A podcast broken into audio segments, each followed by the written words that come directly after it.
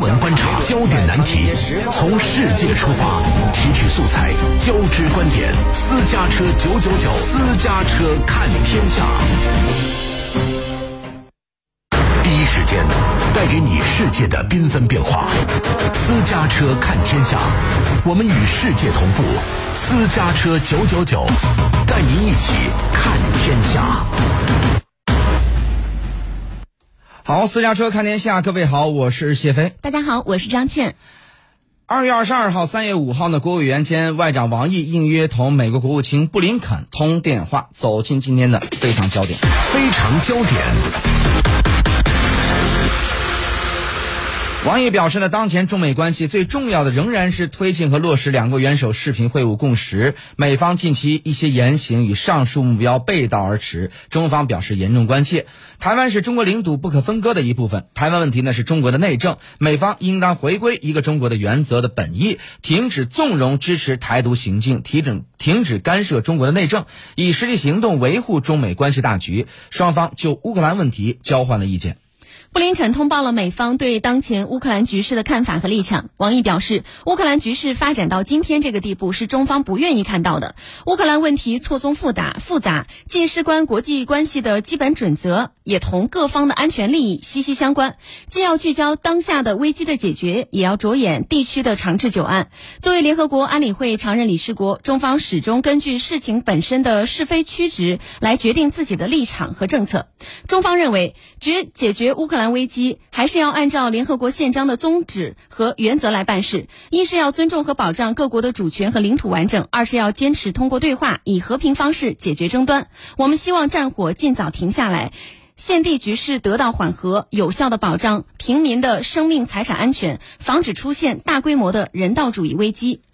王毅指出呢，乌克兰危机最终只能通过对话谈判解决。凡是有助于缓和局势和政治解决的努力，中方都支持；凡是不利于推动外交解决，而是拱火浇油使局势升级的行动，中方都反对。中方将继续为和平发声，为和平尽力。我们鼓励俄乌直接谈判，谈判不可能一帆风顺，但国际社会应当持续予以配合支持，直到谈出结果，谈出和平。我们也鼓励美国、北约、欧盟与俄罗斯开展平等对话。直面多年来积累的矛盾和问题，重视北约连续东扩对俄安全环境造成的负面影响，按照安全不可分割原则，寻求构建均衡、有效、可持续的欧洲安全机制。双方还就当前的朝鲜半岛局势交换了意见。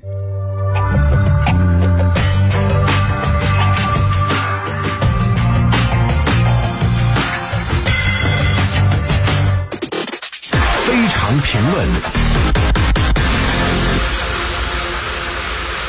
谢飞，我们看到王毅呢五号应约同布林肯通话，这是一周以内的第二次了。王毅在通话当中呢，也是再次表达了中方对美方在台海问题上言行的严重关切。那么，如此的通话密度，到底反映出怎样的问题呢？呃，在拜登的要求之下，美方派出了一个美国前政府的高级国防安全官员啊，到这个台湾访问啊，一个这个一个这么一个呃访问团吧，其中就包括了小布什政府时期的美国参联会的主席啊，这个穆伦啊，包括访问当中呢，这个实际上和台湾方面做了一些密切的安全和军事方面的互动，这一点呢，确实引起我们的一个非常高度的一个关注啊。应该说呢，美国方面向台湾派出的这种高级别的跨党派的前政府高官的访问团，实际上是啊，要想安慰台湾方面啊，就属于某种这个呃程度上定心丸。也就是说呢，美国实际上可能要对台湾还要坚持所谓的承诺。那么呢，在面对中国大陆对经对台湾的这个政治、经济、安全和追求统一的这种努力的工作，应该美国方面是感觉到压力，因为呢，台独分子完全是靠美国撑腰啊，来和大陆来对抗。如果呢没有美国的强烈支持，台湾方方面一定会很心虚，就会难以支撑他和大陆方面挑衅的这种安全上的、政治上的地位。所以我想啊，这个美国方面派出这种高级别的代表团，就是要想给台湾方面释放一个信号，就是美国呢还是想试图支持台独的这种取向，来给大陆的安全方面造成压力。而这种做法呢，显然是违背了一个中国的原则，违背了中美国在台湾问题上向中国大陆做出的承诺。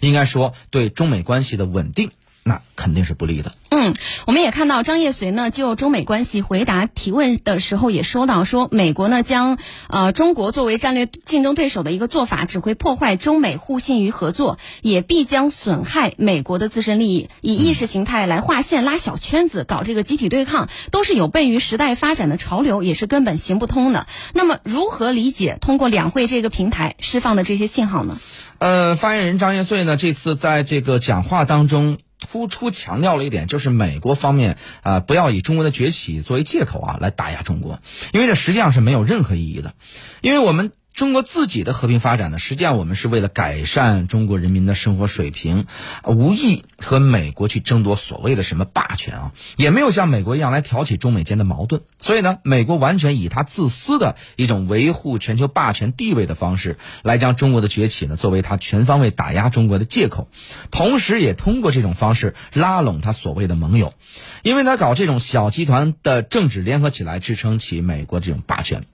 尤其呢是最近一段时。间以来，由于美国在背后的挑动和一定程度上的战略性的这个诱导，事实上导致了乌克兰危机，美国是脱不开干系的。那么在欧洲呢，美国的行为呢，实际上已经造成了非常大的负面影响。那么现在反过来，在亚太地区，美国也试图利用台湾地区挑动中美之间的关系，这完全不符合中美维持和平稳定的大局。尤其啊，我们知道。今年呢是中美破冰五十周年啊，五十年前呢中美实现了啊关系的正常化，五十年前的这种非常好的这个经验，在今年看来，美国方面并没有很好的遵循这种友好合作的大原则，所以呢，我们这次的这个新发言人做了这么一个讲话，应该说是再次提醒美方，这个美国呢要负起责任来，要做一个负责任大国，中美两国呢应该共同维护世界的和平，促进世界的发展。那么在这点上呢，我觉得中国所提出来的这种中美两国应该相互尊重、和平共处、合作共赢，这才是中美合作发展的一种正道。嗯，好，感谢谢飞。